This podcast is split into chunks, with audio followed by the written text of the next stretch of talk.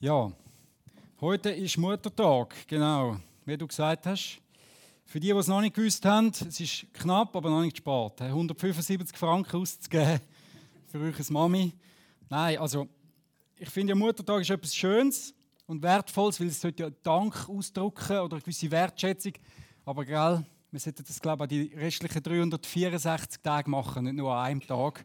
Und ich bin jetzt nicht Mami, sondern ich bin Papi, eben von drei Kindern. Und ich kann mich erinnern, wo wir vor 14 Jahren haben wir uns entschieden als Familie, dass meine Frau Vollzeit-Mami ist. Also besonders, wo die Kinder jetzt noch klein sind. Sie hat jetzt eben letzte Woche angefangen zu arbeiten, wieder 20 Prozent im CLZ. Aber wir haben einfach gesagt, sie ist Vollzeit-Mami. Und ich weiss noch, da haben wir eben im Zürich Unterland gelebt, da ist sehr viel die Frage an meine Frau gekommen, was schaffst du? Und dann, wenn sie gesagt hat, ich bin Mami, ist gerade die nächste Frage gekommen, ja, was machst du denn sonst noch? Oder wann schaffst du wieder richtig? So quasi als wäre irgendwie Mutter sie ein Hobby oder so eine Nebenbeschäftigung. Was für eine verkehrte Welt. Denn ich war damals in einer Geschäftsleitung in einer Elektrofirma und wisst ihr, mich hat das nie einer gefragt. Mich hat nie einer gefragt, was machst du denn sonst noch oder was, was schaffst du richtig noch? Aber meine Jungs in der Bude, die haben mich nie am Morgen um 1, am Morgen um 3 und am Morgen um 5 geweckt, weil sie Hunger hatten. Sie sind dann nie im Büro oder in der Werkstatt brüllend am Boden gelegen. Auch während meiner Ferien oder am Wochenende haben sie meine Betreuung nicht gebraucht. Absolut nicht. Also, was für eine verdrehte Welt manchmal. Und ehrlich gesagt, Mami sein ist ein schöner Job, aber ein herausfordernder und verdient wirklich großen Respekt. Danke, liebe Mamis, dass ihr euch so investiert. In die nächste Generation, in die Zukunft investiert. Das ist wirklich unersetzbar, es ist unbezahlbar. Und Kind sein ist super und Eltern sein finde ich auch super. Und das ist so cool, oder? Wenn du so eine Predigt machst und so einen Satz ihr tust, dann holt es dich gerade ein. Ich denke jetzt gerade am Freitagabend, Chaos bei uns daheim. Meine Frau, Schule und ich völlig überfordert. Oder die Stimmung kippt manchmal recht schnell mit Kind. Habt ihr das auch schon gemerkt? Es ist so von schön zu ganz chaotisch, geht recht schnell. Und am Freitag war das eben so. Gewesen. Und wenn du Kind hast, gibt es auch so Sätze, die sagst du nur, wenn du Kind hast. Nimm den Autoschlüssel zum Maul aus. Oder, oder komm zu der Schublade aus. Das sagst du doch nur, wenn du ein Kind hast. Das sagst du sonst nicht. ich finde das herrlich. Aber Kind brauchen Eltern. Und Kind brauchen Mamis und sie brauchen Papis. Sie brauchen eben beide. Und es ist gut, dass Mann und Frau unterschiedlich sind. Und ups, das dürfen wir in gewissen Kreisen schon gar nicht mehr sagen, laut.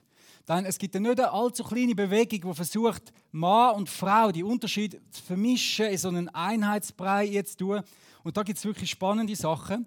Ich weiß noch, als ich noch zur Schule bin, in die Schule gegangen bin, das ist jetzt auch ein paar Jahre her, hat die Mami von meinem besten Kollegen gekämpft. Sie hat sich eingesetzt, wenn ein Loi, dass auf dem Veloweg auch Frauenvelo abgebildet sind. Sie hat wirklich alles gegeben für das. Das ist ihr erklärtes Ziel. Also mir wäre so etwas nicht mal aufgefallen. Wirklich nicht. Und ich verstehe das Problem auch nicht. Ich verstehe das Problem nicht, wenn Mann und Frau unterschiedlich sind. Weil, wenn du unterschiedlich bist, also überleg mal, wenn du gleich bist, kannst du so viel abdecken. Das ist dein Radius, wo du kannst abdecken wenn du, wenn alle gleich sind. Wenn du unterschiedlich bist, vergrößert dich dein Radius unglaublich. Mehr Know-how, mehr Kraft, mehr Power, mehr Wissen. Also Ergänzung ist etwas mega, mega Schönes. Und es gibt Sachen, die kann meine Frau besser wie ich, definitiv. Aber ich glaube, es gibt Sachen, die ich besser kann. Dann gibt es Sachen, die kommen zusammen. Und ich weiß, wenn ich Windeln wechseln dürfen, müssen, sollen Windeln wechseln.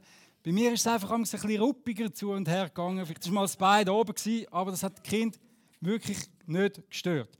Und das liebe ich an Gott. Ich liebe an Gott, dass er klar ist und dass er Mann und Frau geschaffen hat.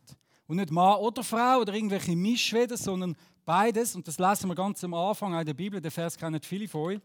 1. Mose, ich lese Vers 27. Und Gott schuf den Menschen als sein Bild, als Bild Gottes schuf er ihn, als Mann und Frau schuf er sie. Also der Mensch ist im Bild Gottes gemacht, im Abbild Gottes. Und wir repräsentieren eigentlich etwas von der schöpferischen Macht von Gott.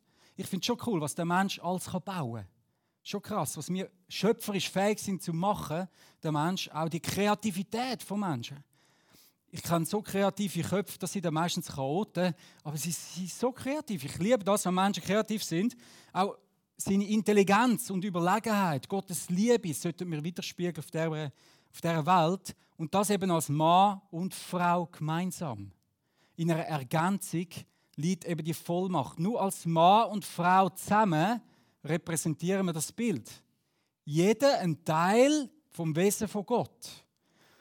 Und zusammen ist das Geheimnis, dass wir zusammen vorwärts gehen. Und dazu muss jetzt nicht unbedingt verheiratet sein. Das funktioniert nämlich auch überall, wo Männer und Frauen vorwärts gehen. Zusammen vorwärts gehen und Reich Gottes bauen. Und wir brauchen dringend Männer und Frauen, die leben, was sie glauben. Die Reich Gottes bauen. Egal, wie die Umstände sind. Völlig egal. Sondern vorwärts gehen, Jüngerschaft leben. Und das Coole ist ja, wenn du mit Jesus lebst, kannst du auch als Single Kind haben. Wir haben vier Single-Freizeiten im Credo. Und da kommen Singles von der ganzen Welt. Und das ist recht anstrengend damit. Aber schön, weil du kannst ihnen wirklich sagen, als Single, du kannst Kinder haben, du kannst geistige Kinder haben. Und das ist etwas, was wir auch brauchen. Wir brauchen geistige Väter und geistige Mütter. Und nämlich immer, wenn wir schaffen, unser Gegenüber nicht als, nicht als Konkurrenz anzuschauen, sondern als Ergänzung, die uns selber weiterbringt, wo wir daran lernen können, hey, da ist so viel Kraft drin und so viel Power drin. Wir müssen nicht alle gleich sein. Hören wir auf mit der ständigen Vergleicherei. Das ist furchtbar. Das ist der Anfang von allem Übel, die ewige Vergleicherei. Du bist gewollt von Gott.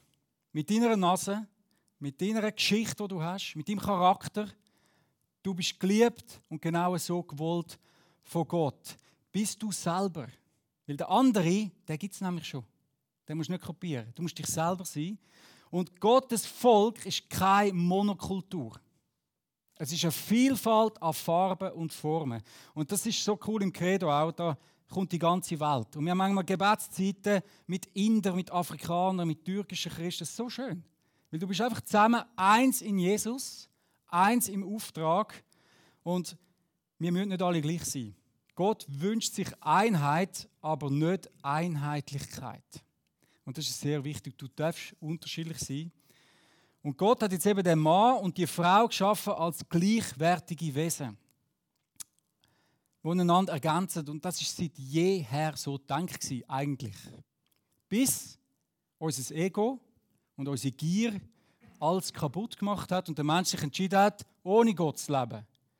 Plus der Find, der Satan, der hasst natürlich das Ebenbild. Er hasst das Ebenbild von Gott, wenn Mann und Frau zusammen arbeiten. Und er greift das an, wo er noch kann. Und er macht es doch mit einer gewissen, mit einer gewissen äh, ja, auch Erfolg. Und aus dem Gemeinsam wird eben einsam und aus dem Miteinander wird Gegeneinander.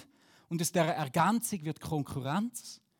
Es entsteht unsere Ellbogengesellschaft, wo unser täglicher Hamsterrad, wo wir drin sind, wo es immer darum geht, um mehr, um mehr, um mehr, um schneller, besser, schöner zu sein wie alle anderen. Doch das ist nie so gedacht. Nie. Und durch Jesus, durch die Tat, die Jesus gemacht hat am Kreuz, ist es auch wieder möglich, in dieser Gleichwertigkeit zu leben. Nicht perfekt, weil wir sind immer noch hier. Aber es ist möglich, anders zu leben, wieder in dieser Gleichwertigkeit zu leben, in dieser Ergänzung und in dieser Wertschätzung. Also Mann und Frau sind nicht gleich, sie sind jedoch gleichwertig. Sie haben vielleicht andere Verantwortungen, andere Aufgaben, aber sie sind gleich viel wert und sind auf Augenhöhe. Und wenn wir das leben, da ist so viel drin.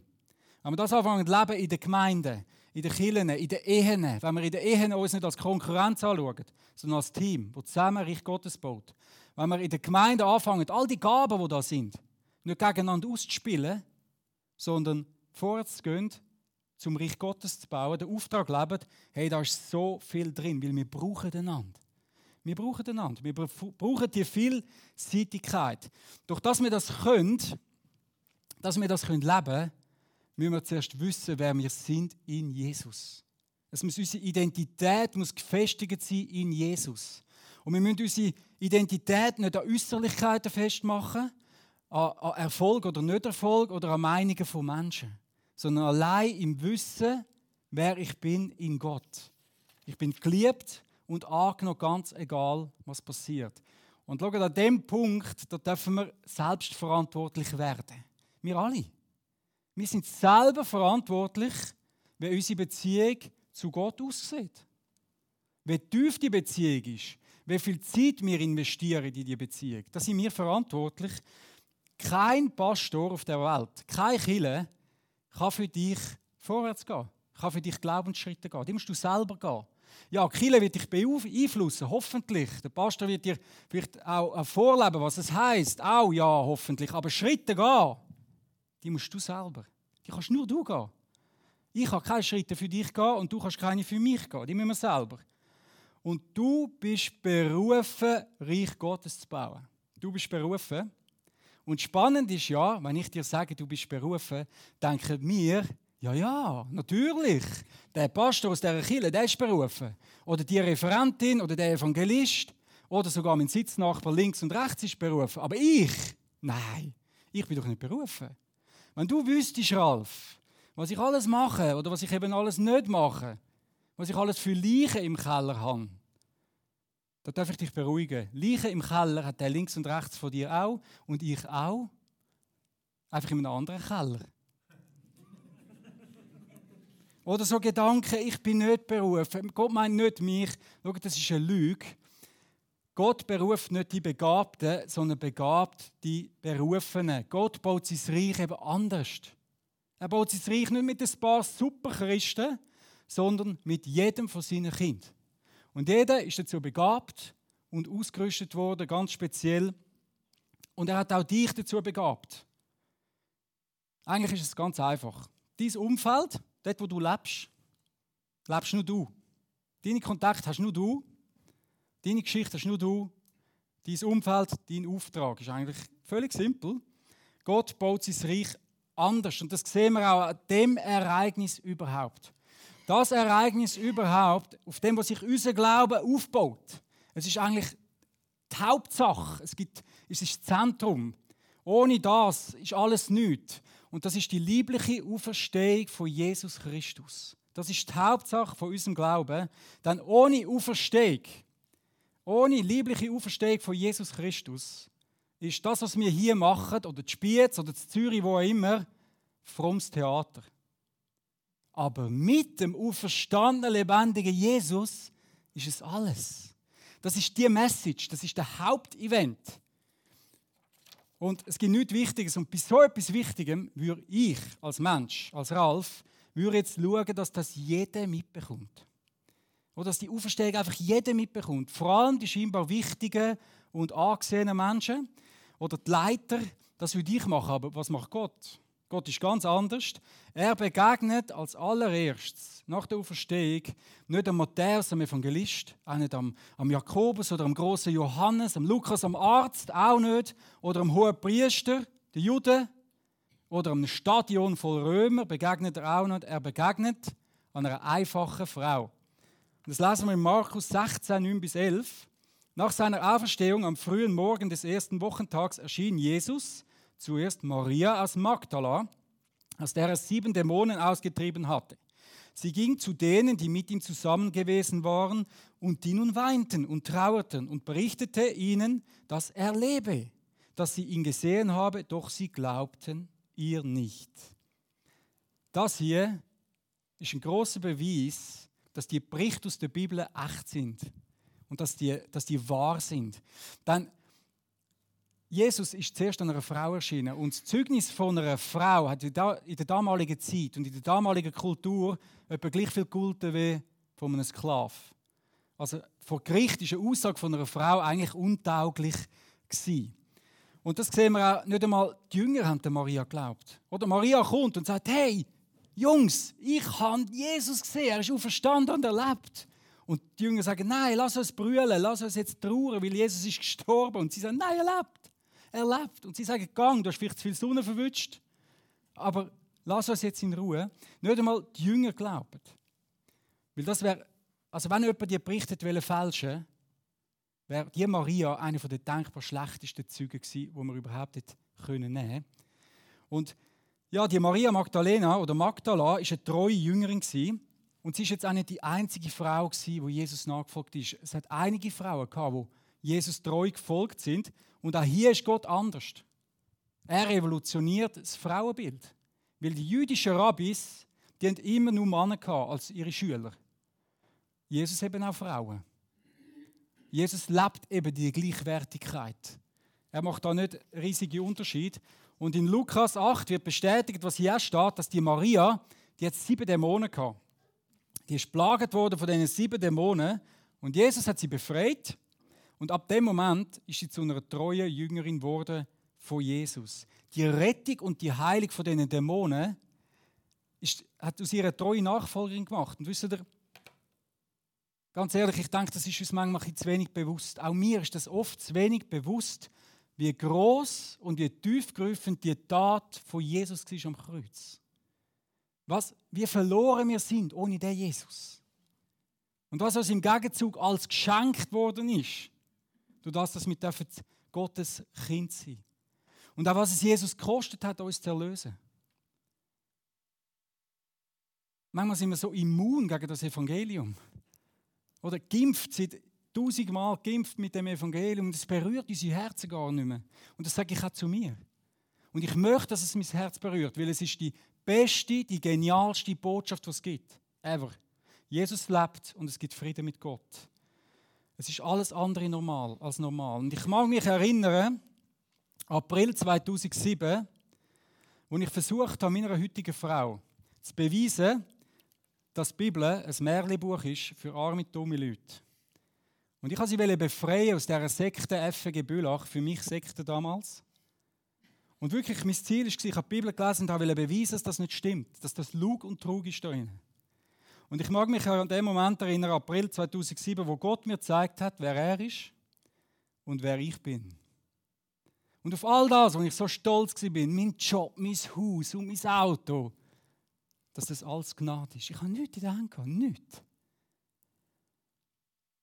Und das ist mir so krass bewusst worden, dass ich eins verdient habe. Und das ist die ewige Verlorenheit, Hölle, sag wie dem Motsch. Und das habe ich gespürt, ich habe das gemerkt, ich bin verloren. Und ich habe eine Angst bekommen, ich habe das richtig gespürt. Und da war Jesus. Da war Jesus. Und er hat mir die Hand hergeschickt und hat gesagt, Ralf, komm zu mir. Ich habe zahlt. Ich habe zahlt. Gehen wir weiter, du die Steuer mit deinem Leben, gehen wir zusammen.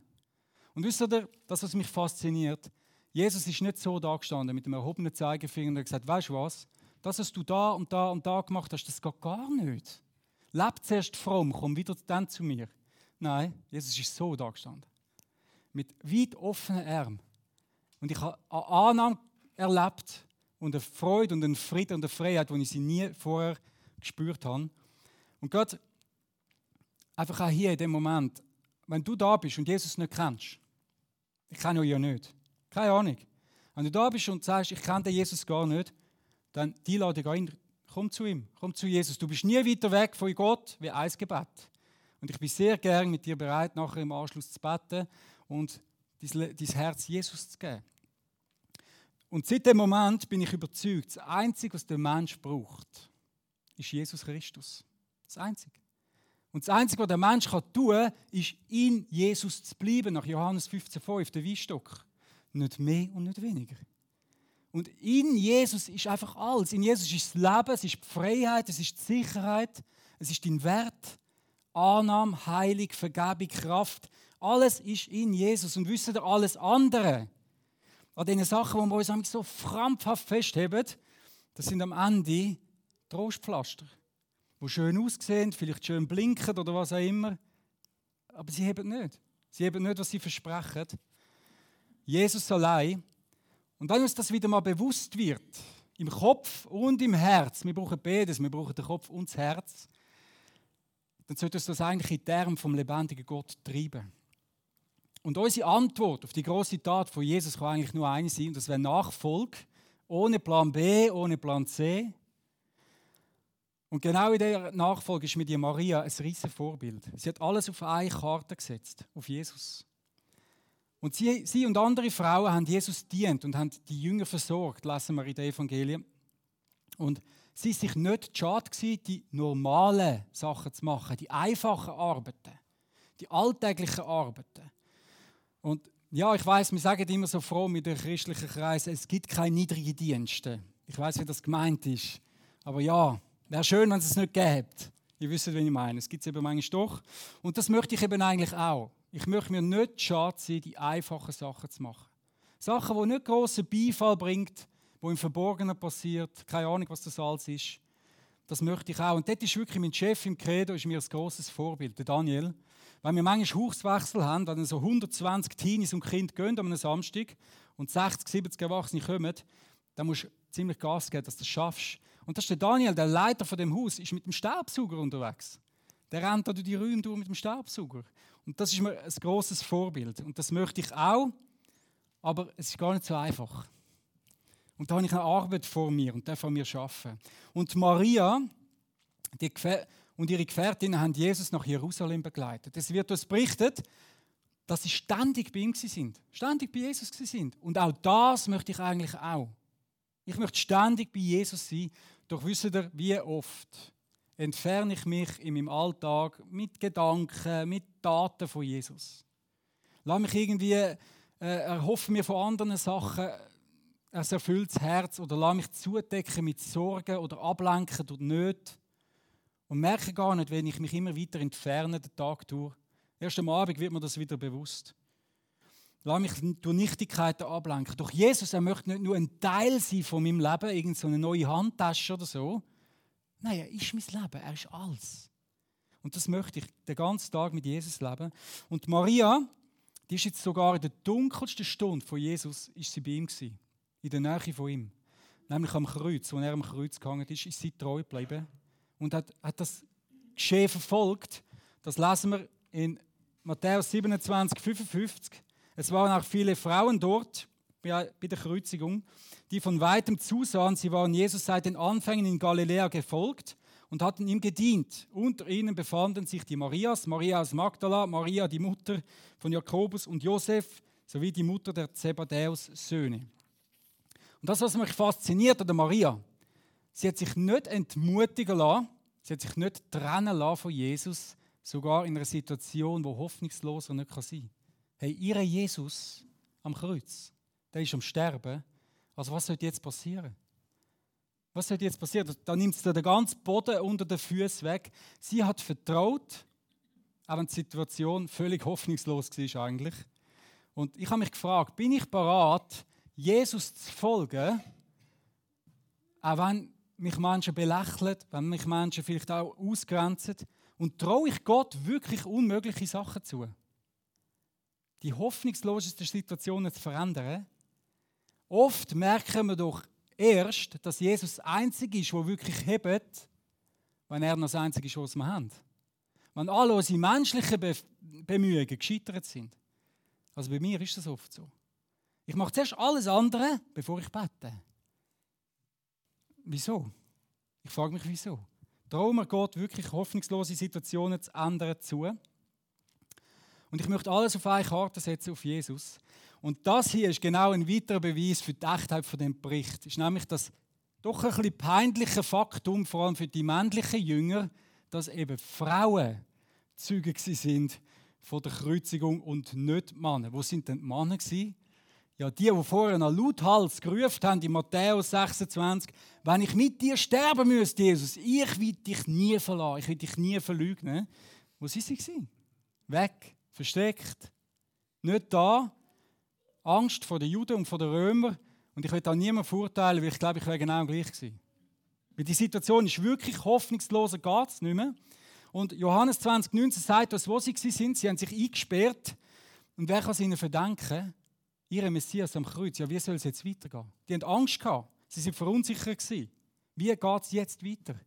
Und genau diese Situation, der verängstigte Haufen, ist einer der wichtigsten Umstände für die liebliche Auferstehung von Jesus Christus. Dann, ich wette mit dir, mit jedem Einzelnen wette ich, wenn wir dazu mal dabei gewesen wären, so aus der Vogelperspektive, weißt, dem Ganzen mal zugeschaut hätten, wie da die Römer sind und die Juden sind und wie da ein Anführer von einer von einer Gruppe, die sich Jesus nennt, als Kreuz geschlagen wird. Und dann siehst du da den verängstigten Haufen von seinen Anhängern.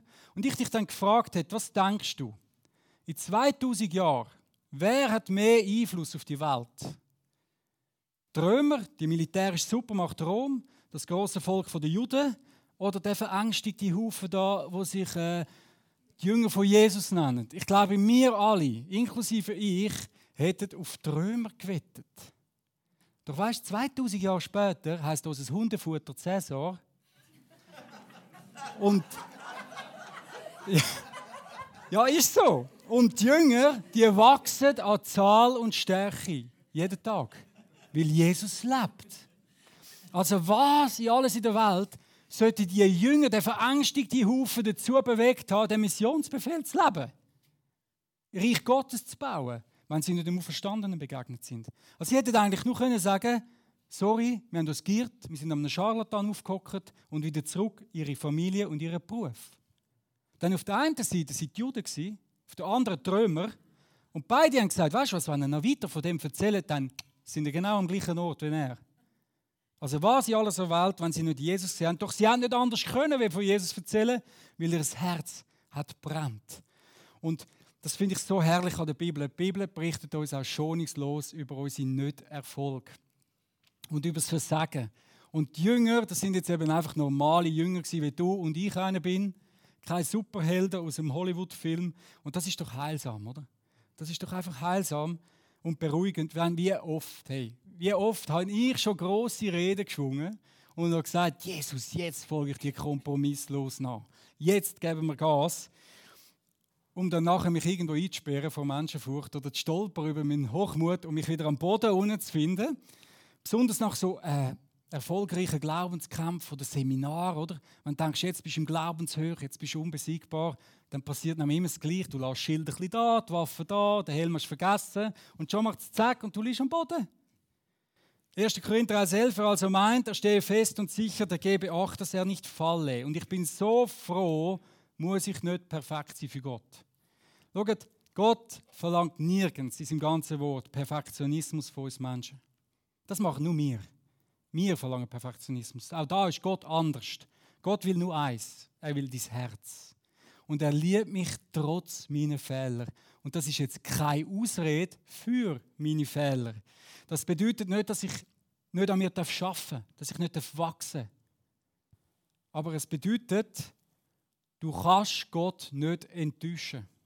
Du kannst Gott nicht enttäuschen, weil Gott ist Gott und er täuscht sich nie, auch nicht in dir. Und es bedeutet, du musst dich nicht anklagen und selbst zerfleischen, wenn da wieder mal ein Blödsinn passiert ist. Du darfst auch dir vergeben. Weil Gott vergibt dir auch. Du darfst einfach dein Herz bringen zu Jesus. Sein Blut genügt. Ein für alle Mal. Doch Wachstum und Veränderung und Sieg in unseren Gedanken sollten eigentlich ein Markenzeichen sein von uns Jüngern und erfolgreiche Kämpfe. Nicht Perfektion, sondern Wachstum. Und dazu ist es aber notwendig, dass wir eben ganzheitlich wachsen. Dass wir einerseits auf der einen Seite spirituell, geistig, theologisch wachsen, da gehört Bibelwissen dazu, deine Berufung leben, die Stimme von Gott hören, Gebetsleben, was alles da sonst noch hier gehört.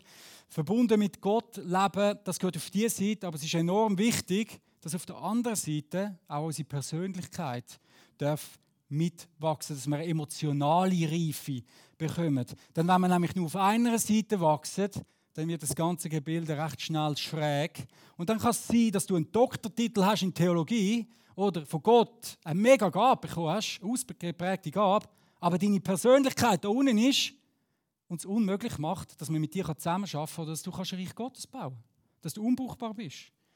Etwas anderes ausdrückt, dann sind wir zwar Glaubensriesen, aber Seelenzwerge. Es gibt ein gutes Buch genau mit dem Titel von Peter Scazzero, Glaubensriese und Seelenzwerge. Und in dem Thema ist Gott anders. Denn Jesus ist genauso mit, mit den Jüngern unterwegs gewesen. Er hat sie ganzheitlich geschult. Einerseits hat er sie theologisch gelehrt, er hat ihnen die Schriften ausgelehrt, ausgelegt und gesagt, was es heißt, seine Gaben zu leben, was es heißt, verbunden mit Gott zu leben. Aber auf der anderen Seite hat Jesus auch am Charakter geschafft, an der Persönlichkeit der Jünger. Sie sind ganzheitlich verändert worden. Zum Beispiel der Petrus, der war schon ein, bisschen ein Haudegen und manchmal zu euphorisch, oder? Er hat vielleicht jemand mal so einen Sprutz neben das Hefe gemacht. Und ich meine, aus dem Petrus, hey, ist der Fels geworden, wo, wo Jesus sagt, ich baue meine Kiel auf dir. Auch Maria Magdalene, die hat sich verändert. Das war schon mal eine Frau mit sieben Dämonen. Ich weiß nicht, was das bedeutet hat, aber sehr wahrscheinlich viel Angst, viel, viel Dunkelheit.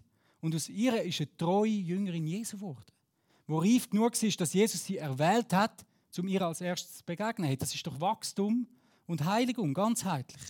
Und das Geheimnis von der Maria Magdalene ist eigentlich einfach Nachfolge. Lebe in einer Dankbarkeit und im Bewusstsein, was Jesus da hat und was er immer noch tut. Jeden Tag, 24-7.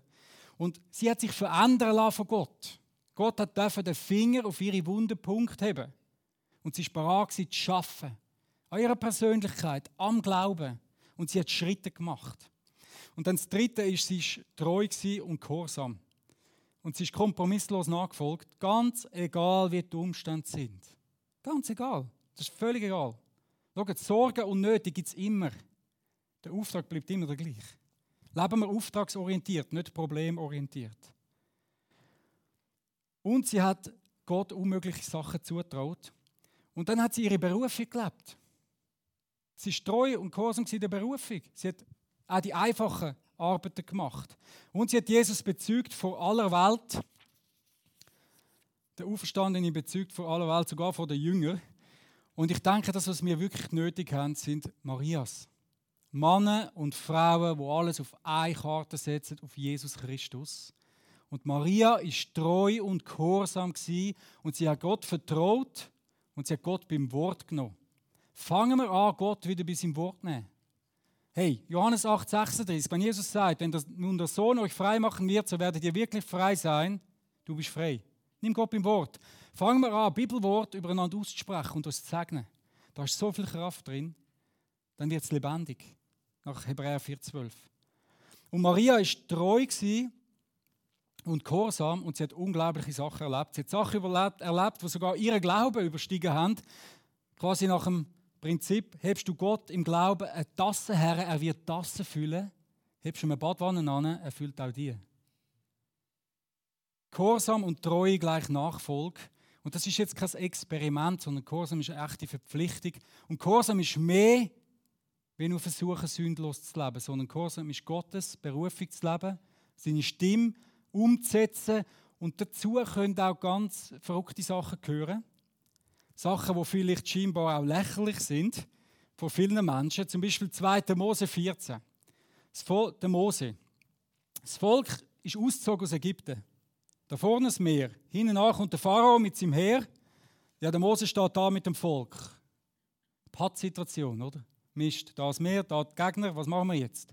Ja, der Mose musste nicht grosse Anstrengungen machen, um das Meer zu spalten. Er musste nicht einen Damm bauen oder ein Boot bauen. Nein, er musste Gott beim Wort nehmen. Er war gehorsam und treu. Dann Gott sagt ihm: Du aber, Mose, erhebe deinen Stab, strecke deine Hand über das Meer aus und spalte es.